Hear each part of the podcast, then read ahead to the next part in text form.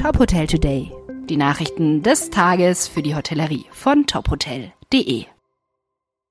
Mit Katharina Gruber. Motel One konnte nach Aufhebung der Corona-Einschränkungen an die Performance von 2019 anknüpfen und einen erfolgreichen Restart hinlegen. Der Umsatz liegt demnach mit 177 Millionen Euro im zweiten Quartal 2022 deutlich über dem Vor-Corona-Niveau. Der Unternehmenserfolg sei dem hohen Einsatz und der Flexibilität der Mitarbeitenden zu verdanken.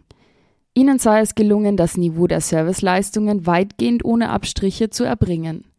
Daher wurde neben den Aktivitäten in der Aus- und Weiterbildung über die One University die Gehälter der Mitarbeitenden so weit angehoben, dass mindestens ein Inflationsausgleich gegeben ist, teilt das Hotelunternehmen mit.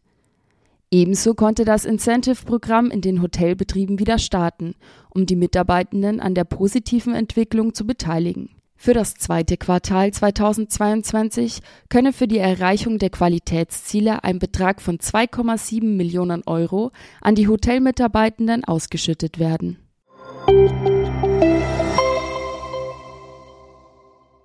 Von Oktober 2022 an wird die BW Hotelbetriebsgesellschaft neuer Pächter und Hotelbetreiber des Vier-Sterne-Hotels Best Western Plus Hotel Fellbach Stuttgart.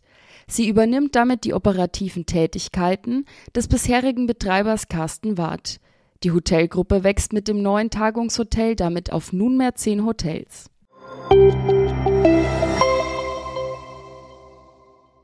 Unter dem Motto Futuring the Next Level findet am 19. und 20. September 2022 im Estrell Berlin zum sechsten Mal in Folge der Pop-up-Kongress Top Supply statt.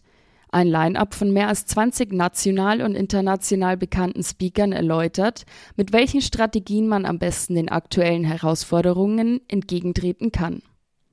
Die Veranstaltung ist allerdings limitiert auf 400 Entscheider aus der deutschsprachigen Hotellerie. Kostenexplosionen, Produktknappheit und Mitarbeitersituationen. Wir zeigen bei Top Supply, welche Lösungen und Möglichkeiten es gibt und was jetzt getan werden muss, um den Kosten- und Zeitdruck bestmöglich entgegenzuwirken, erklärt Jochen Oehler, Geschäftsführer der Progros. Weitere Nachrichten aus der Hotelbranche finden Sie immer auf tophotel.de.